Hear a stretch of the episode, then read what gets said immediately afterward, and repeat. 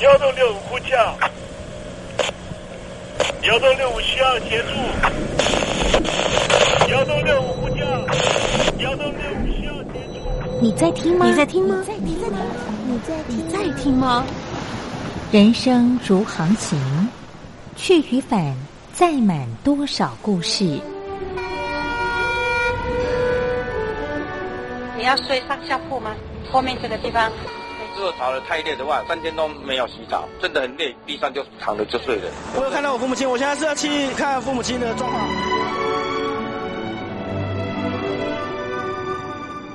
聆听故事湾，让每个故事找到属于自己的码头。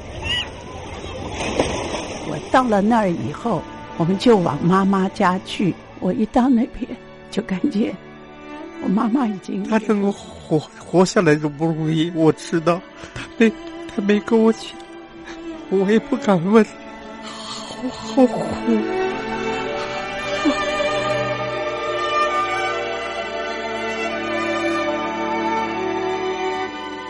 聆听故事湾，聆听故事湾。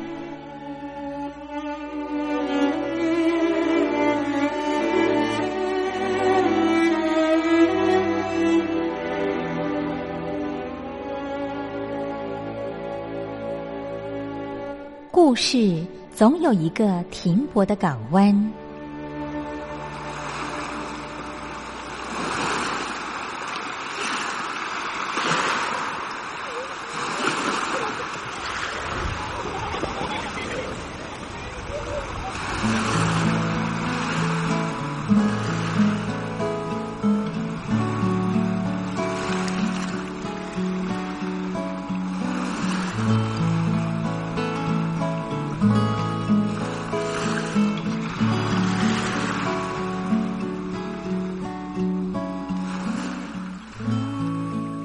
一二三四五六七七六五四三二一，大陆听众朋友您好，我是您的好朋友东山林，在台北问候您。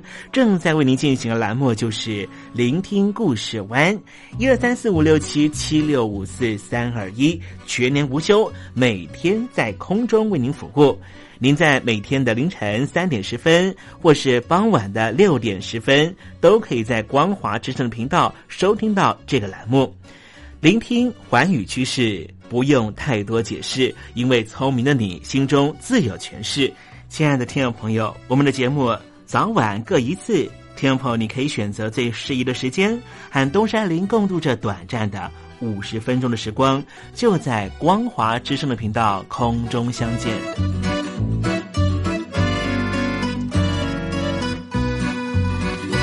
那么，听众朋友，收听、聆听故事湾东山林的节目，到底能够听到什么样的内容呢？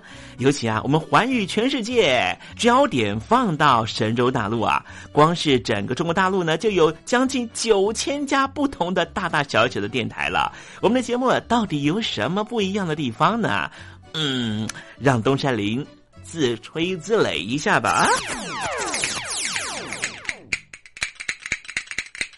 宫中频道何其多，赵钱孙李挺能说。热点平地上直播，仔细听来差不多。直播室外领导多，你说他能怎么说？开场才说茶黑窝，碰上土狼不敢摸。主播低头翻翻稿，导播左右反复搓，想到孩子泪婆娑。好了好了，都别说，且听东山林怎么说。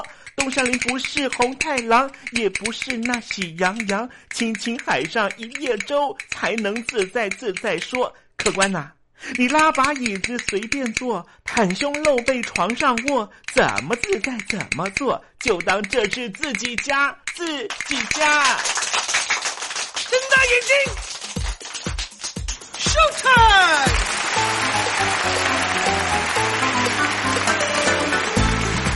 听众朋友，你好，我是你的好朋友东山林，在台北问候您。正在为您进行的栏目就是《聆听故事湾》啦。为什么节目的开场要这样的隆重呢？因为在凌晨三点钟的时候才进行我们的节目啊。听众朋友可能正在打瞌睡之中，或是呢在睡梦之中，所以呢要赶快把听众朋友呢让那瞌睡虫踢到九霄云外啦。听众朋友，今天的节目非常的精彩，千万不要错过喽。那么精彩的内容到底包含了什么呢？赶快让东山林为您报告。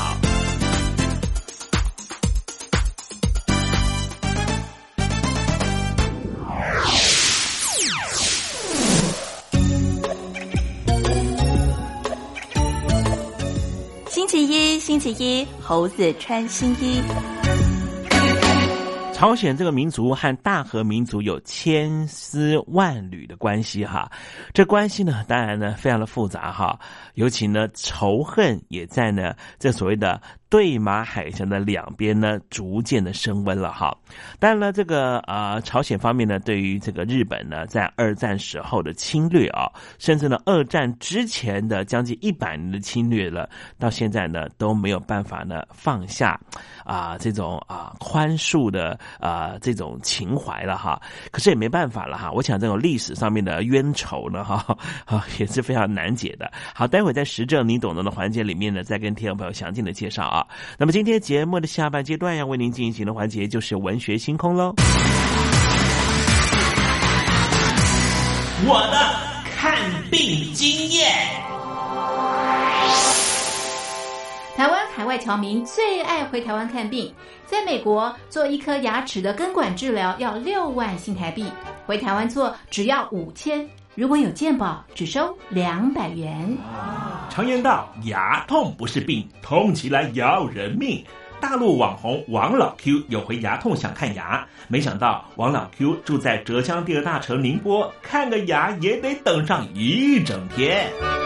我是王老 Q，那么礼拜天呢，我有空，终于去了医院啊，把我的这个牙齿啊给补上了。我发现一个问题，就是我家这边啊，乃至市中心的一些医院啊。这个医疗资源还是非常紧缺的。我礼拜六就去挂号了，然后突然发现，哎，这个号挂不上，因为有个医生请产假了啊，所以导致人手更少了。礼拜六的话就没有人上班啊，只能礼拜天去。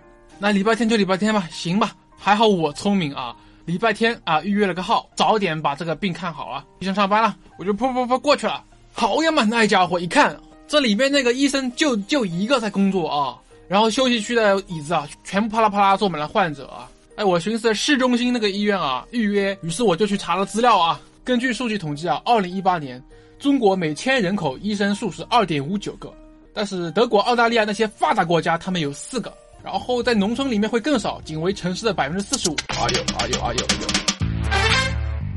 宁波的人均 GDP 排名占全中国的第十三名。看病这么难，看看首善之都北京怎么样？大医院这家病啊，这简直他妈人山人海，这病人这么多啊，太吓人了，人山人海，那电梯都排班上不来。哎呀，我的天！哎呀，我的天！我的天哪！这医院这简直不像话。你看看等候就诊的人啊，庙会也没这么热闹啊，集会呀，什么游行也没这么多人。同志们、朋友们，千万别得病啊！得了病要了命啊！看。河南有个孝顺的孙女带着爷爷上医院，明明只是被蚊子咬一下，医生还是硬开了三种药。医生给开的药三种，这俩是每个两盒，这一个软膏是一个。医生的诊断结果是眼睛水肿，是因为过敏，但是我爷爷又没有什么过敏的症状。如果是过敏的话，他不可能是在左眼的下面起一个包吧。哎呀。蚊子咬了一口，花了七十块钱。为什么乱开药？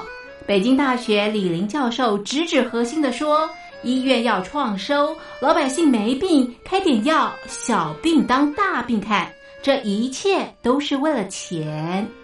医院是要创收的，政府给特定的人群买单，所以大家都去啊，快大干快上的骗骗政府这笔钱。”你一切医疗费用是医生决定的。现在医生要创收，小病给你大治，所以就整出很多检查呀，很多吃药都是浪费掉了。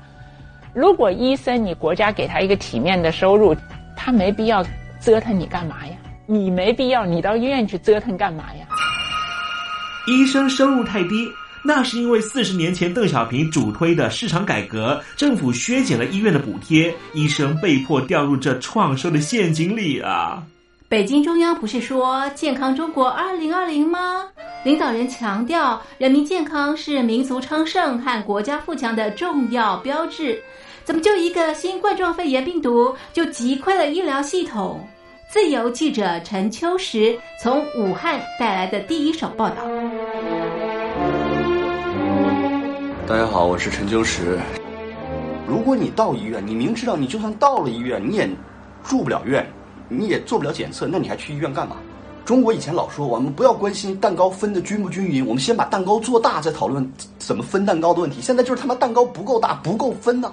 如果你是医生，有有一万几万人病人找你要做检测，要做鉴定，你手上只有一百个、几百个检测盒，你怎么分？所以就这东西不够用，很多病人就在家里面，就是跑了五五六家医院，没法。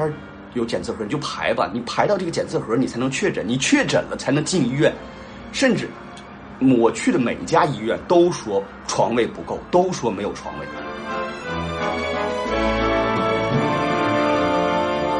这一次我们暂时战胜了新冠状病毒，趁着下一场病毒还没有来之前，一起解决医疗问题吧。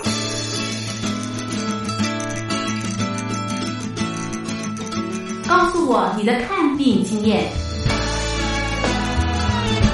你信不信任医生的建议呢？买药和看病，你会先选哪一项？为什么有人不敢打疫苗？你相信家庭医生吗？来说说你理想的医病关系吧。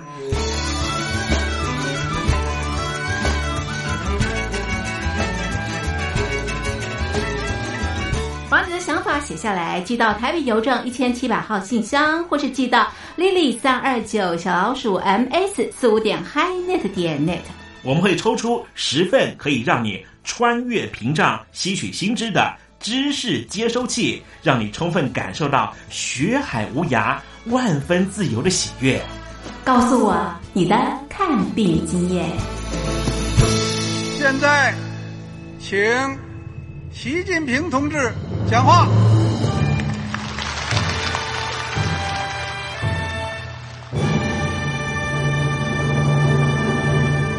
中国梦必须紧紧依靠人民来实现。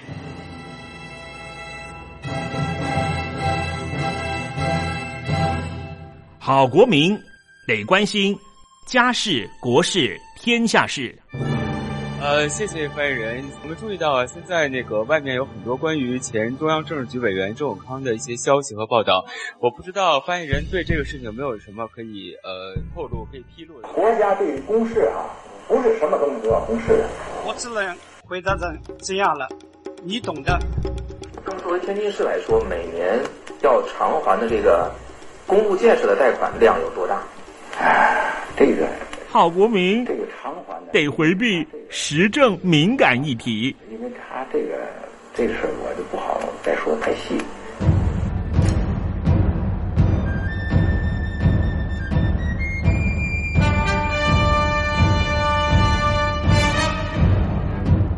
我们要坚持人民当家作主，坚持人民主体地位。任何官方不宜说太细，期望您体谅的话题，尽在时政，你懂的。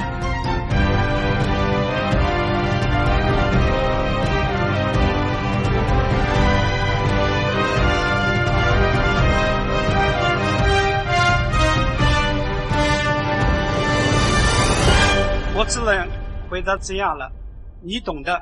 那些官方无法为您说太细的事情，就让东山林为您详细的说明白。天婆早上好，晚上好，正在为您进行的栏目就是聆听故事湾。此刻为您进行的环节就是时政，你懂的，一同关心焦点话题。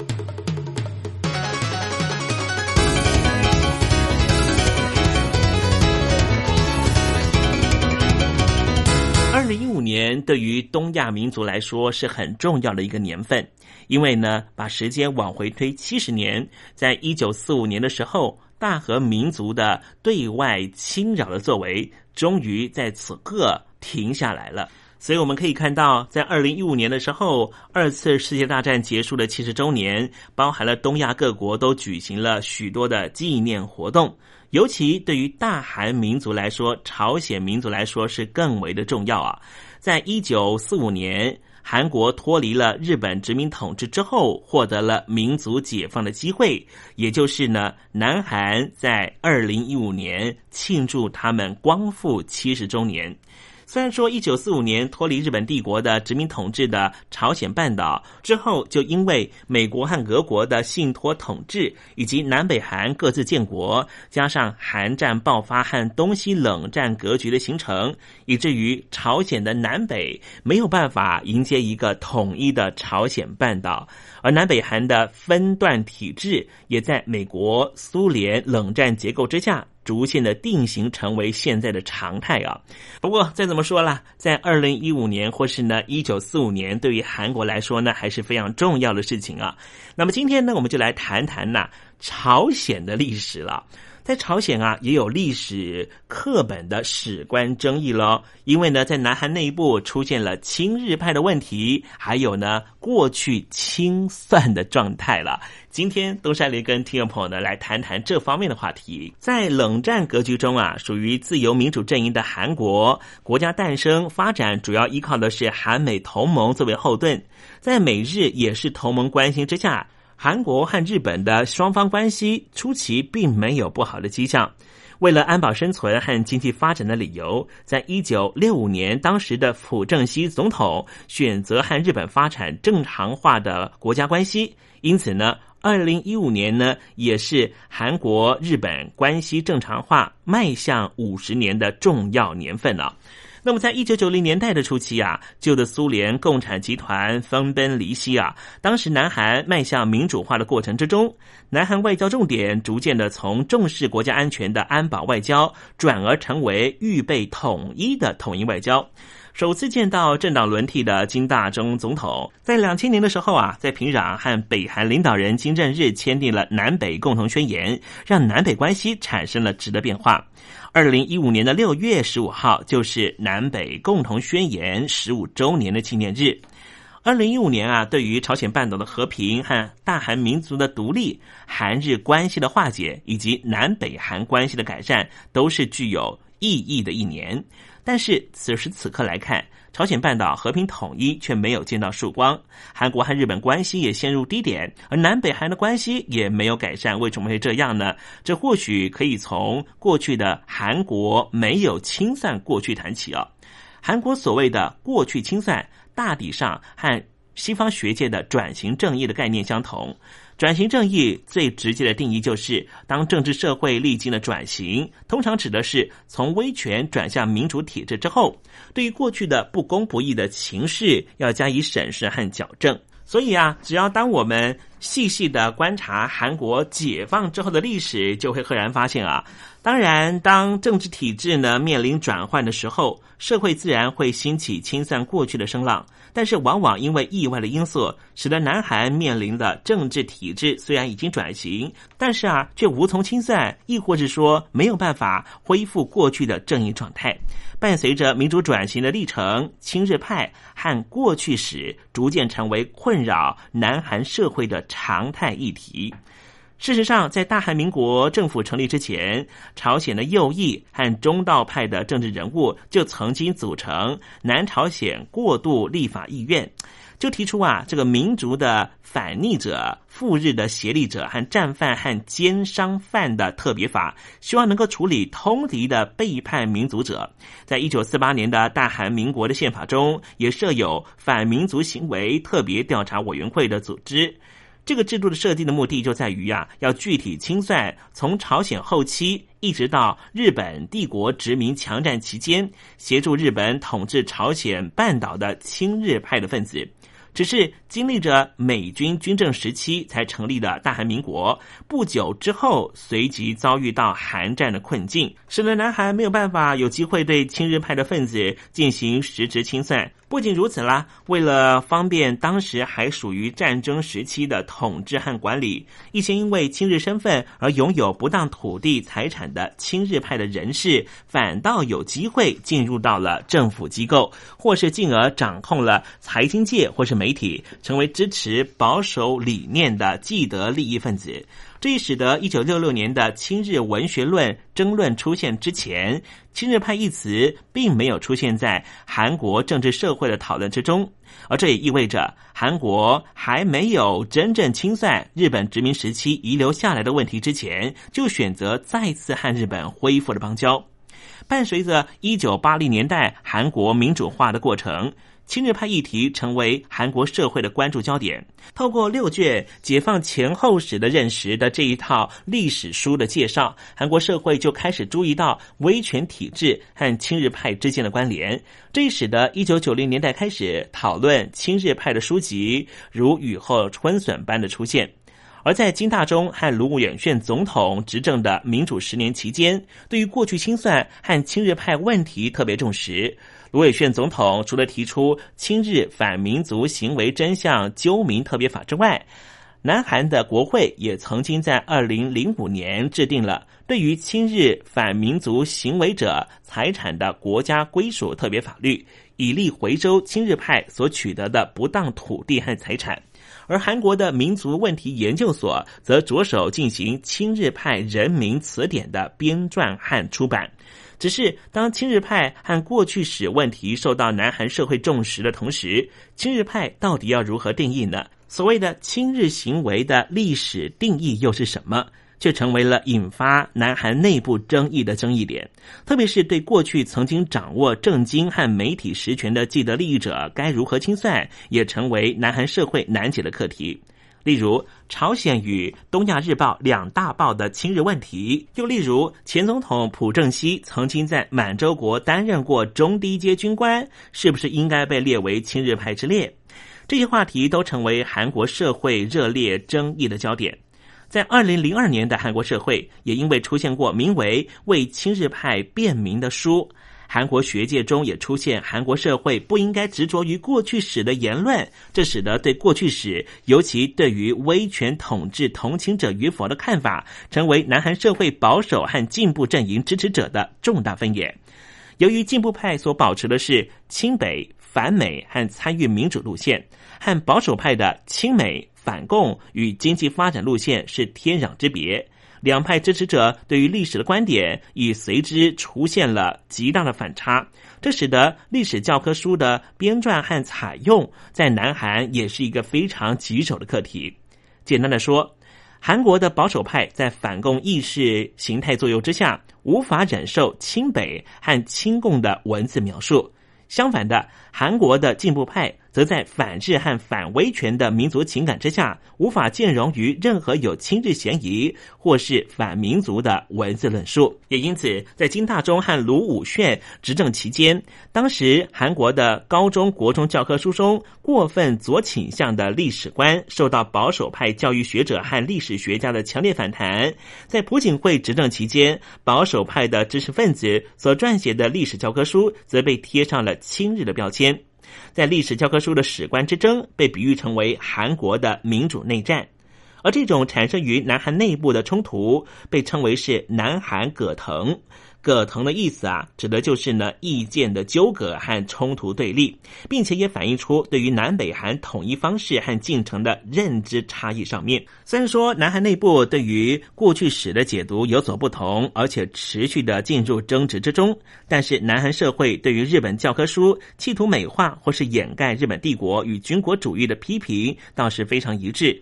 虽然说从各种数据来看。过往日本一直是韩国和美国之后排名第二重要的邦交国家，但是二零一五年韩国和日本邦交正常化迈入五十周年之际，却出现了东京当局和首尔当局关系处于建交以来的最冰点的情况。因为首尔当局是片面的宣布停办所有韩日邦交正常化五十年的文化纪念和学术活动。在独岛的领土争议上面冲突加剧，以及日本修订教科书所引发的争议之下，韩国和日本处于非常恶劣的外交关系。前总统李明博在任期结束前登上独岛的举动，虽然有效的增加了他在韩国的声望，却使得南韩和日本关系陷入紧张状态。而现任总统朴槿惠的反日情节，也使得他在任期过半之际，韩国和日本到目前都没有进行互访的高峰政治会谈的情况。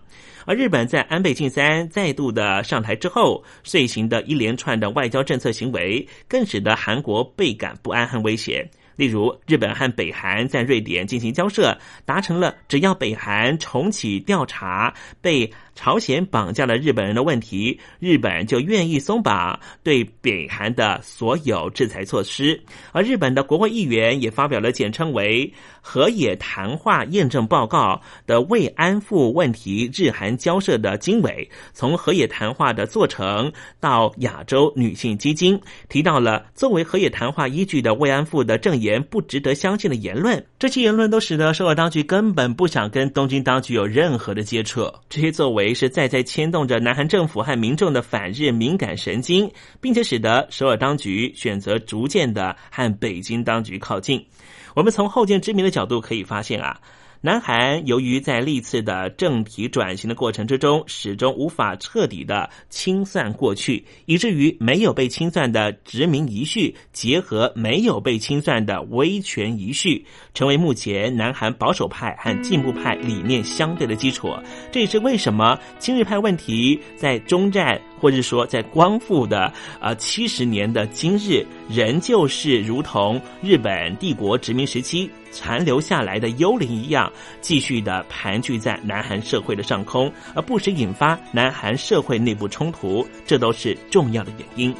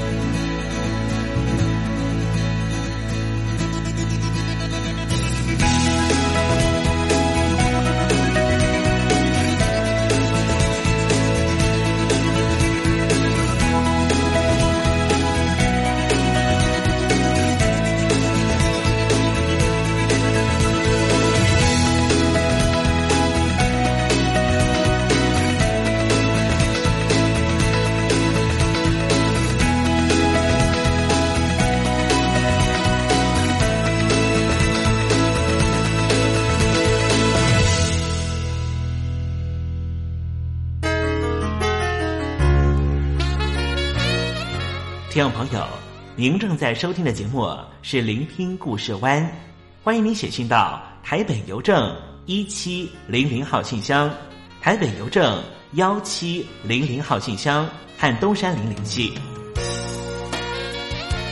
东山林就是东边的山里有只麒麟的东山林，东山林等候您的来信哦。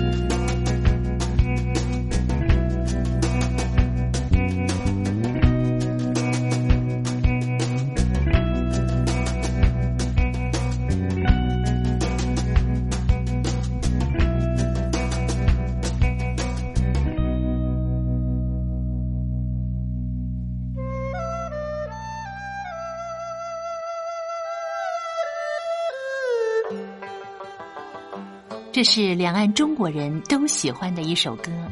小城故事多，充满喜和乐。如果主持人播错了速度，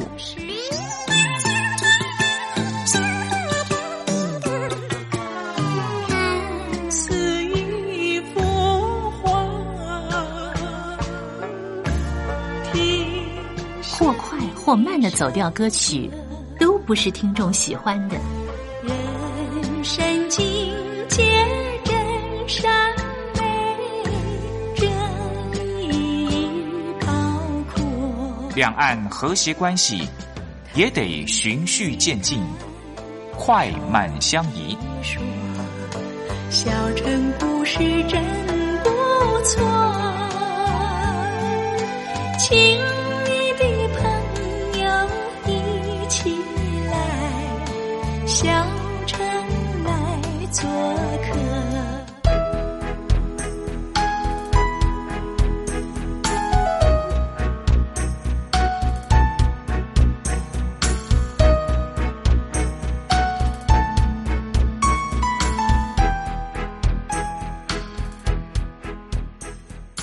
活中少不了知性的真，生活中少不了理性的善，生活中也少不了感性的美。光华之声，永远陪伴您，生活在真善美的世界。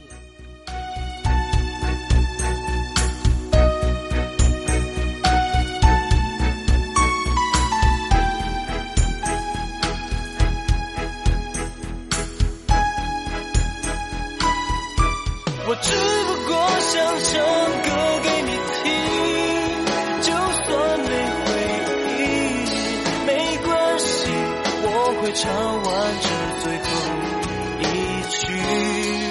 哦我的名字叫做吴克群。Hello，大陆的听众朋友，你好，没错，我就是吴克群。不管你现在在做什么，不管你现在在哪里，吴克群和光华之声在台北问候你。我只不过想唱歌给你听，用尽我全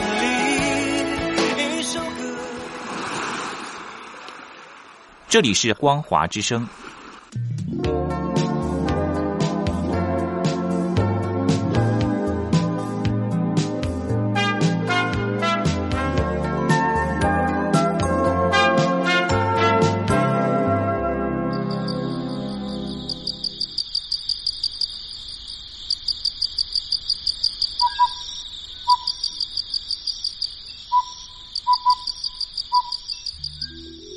文学有着教化移情的作用。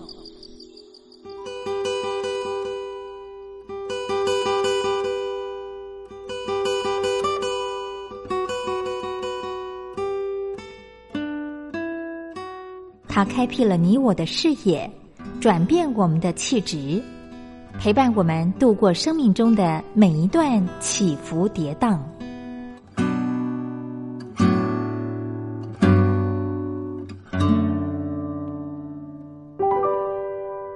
东山林邀请您一同进入文学星空。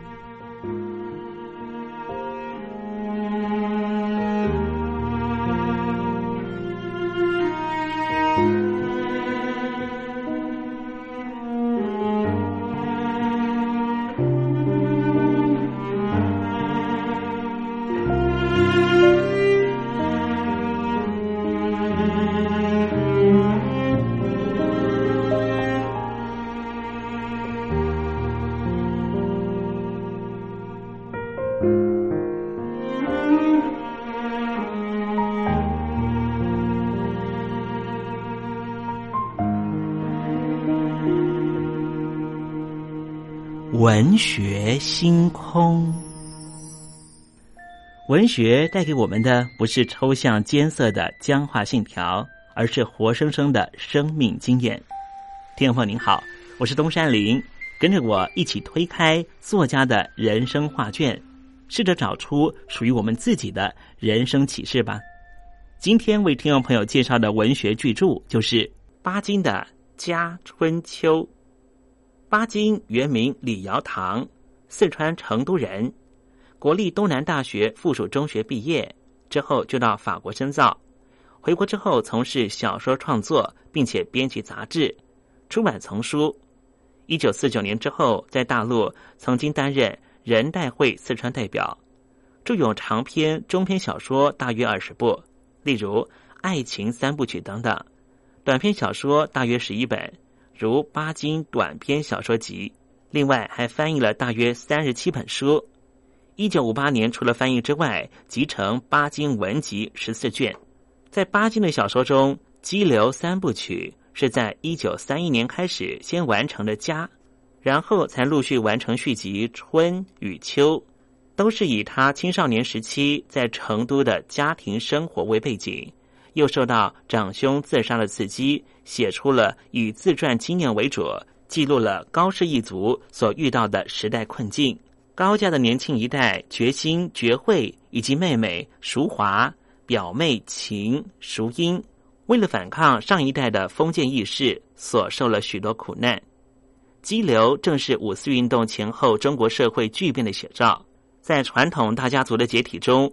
巴金塑造了典型人物、典型故事，企图表现从旧到新的大变革。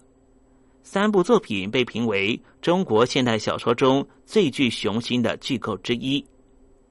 巴金以二十八岁创造这一部巨作，表现出他的创作才华，确实能够掌握变革的时代焦点。在他自身所经历的大家庭中。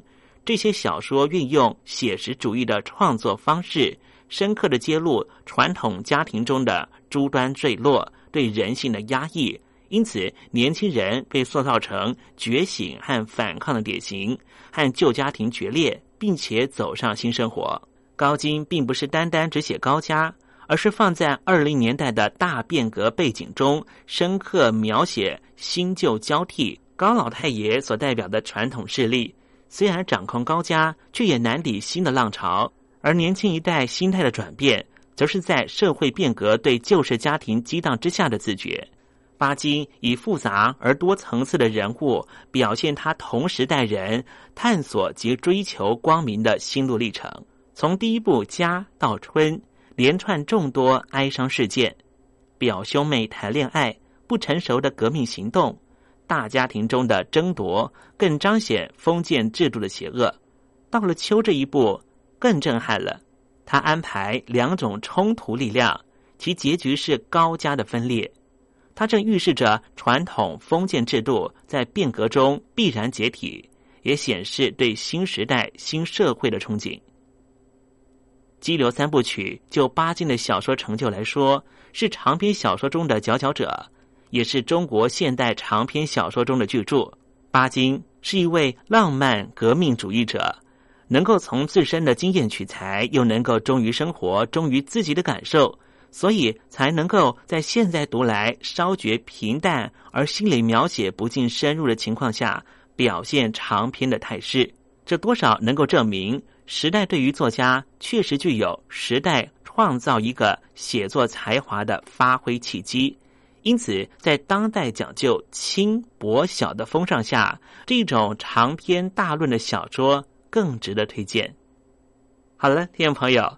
今天的文学星空为您点亮的文学名著，就是巴金的《家春秋》。希望听众朋友能够拨冗阅读。当我们真实的进入这本书的情境，透过反省思索，一定可以获得踏实的心得。文学星空，我们下回见。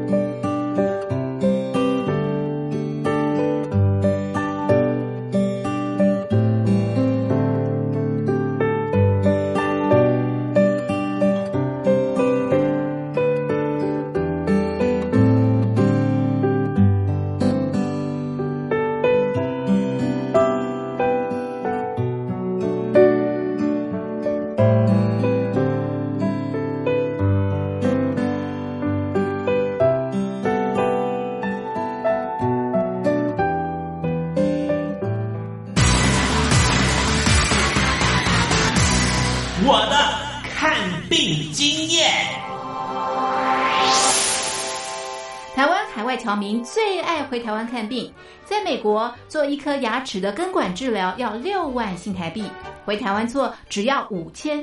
如果有健保，只收两百元。常言道，牙痛不是病，痛起来要人命。大陆网红王老 Q 有回牙痛想看牙，没想到王老 Q 住在浙江第二大城宁波，看个牙也得等上一整天。我是王老 Q，那么礼拜天呢，我有空。终于去了医院啊，把我的这个牙齿啊给补上了。我发现一个问题，就是我家这边啊，乃至市中心的一些医院啊，这个医疗资源还是非常紧缺的。我礼拜六就去挂号了，然后突然发现，哎，这个号挂不上，因为有个医生请产假了啊，所以导致人手更少了。礼拜六的话就没有人上班啊，只能礼拜天去。那礼拜天就礼拜天吧，行吧。还好我聪明啊，礼拜天啊预约了个号，早点把这个病看好了。医生上班了，我就噗噗噗过去了。好呀嘛，那家伙一看，这里边那个医生就就一个在工作啊，然后休息区的椅子啊，全部啪啦啪啦坐满了患者啊。哎，我寻思市中心那个医院啊，预约，于是我就去查了资料啊。根据数据统计啊，二零一八年中国每千人口医生数是二点五九个，但是德国、澳大利亚那些发达国家他们有四个，然后在农村里面会更少，仅为城市的百分之四十五。哎呦哎呦哎呦哎呦！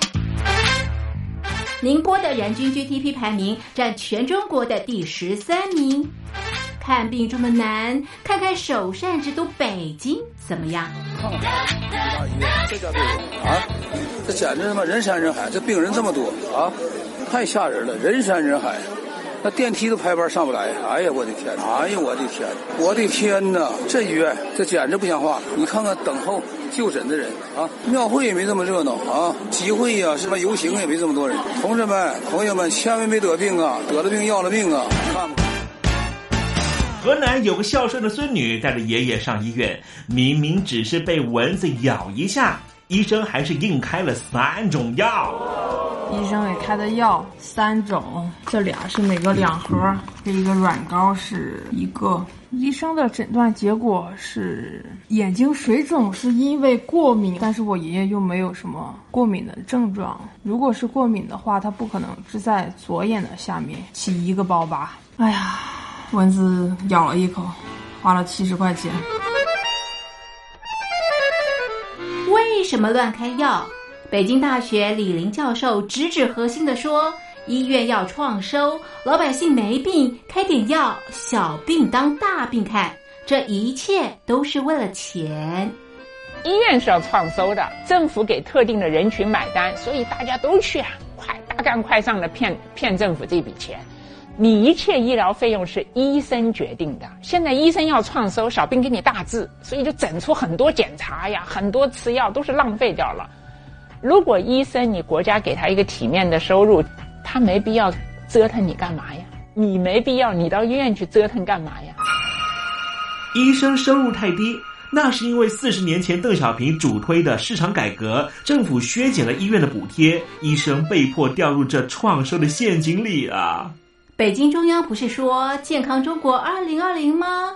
领导人强调，人民健康是民族昌盛和国家富强的重要标志。怎么就一个新冠状肺炎病毒就击溃了医疗系统？自由记者陈秋实从武汉带来的第一手报道。大家好，我是陈秋实。如果你到医院，你明知道你就算到了医院，你也住不了院，你也做不了检测，那你还去医院干嘛？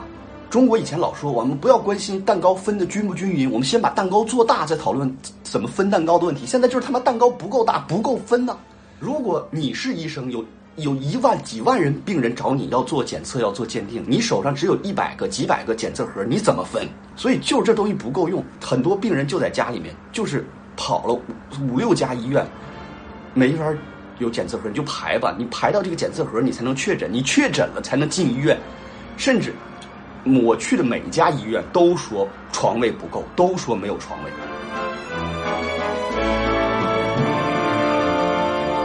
这一次，我们暂时战胜了新冠状病毒，趁着下一场病毒还没有来之前，一起解决医疗问题吧。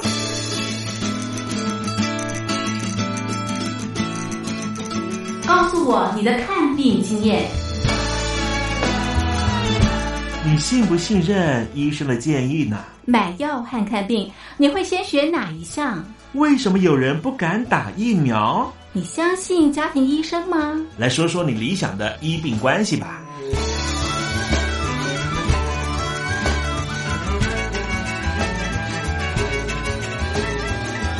把你的想法写下来，寄到台北邮政一千七百号信箱，或是寄到 lily 三二九小老鼠 ms 四五点 highnet 点 net。我们会抽出十份可以让你穿越屏障、吸取新知的知识接收器，让你充分感受到学海无涯、万分自由的喜悦。告诉我你的看病经验。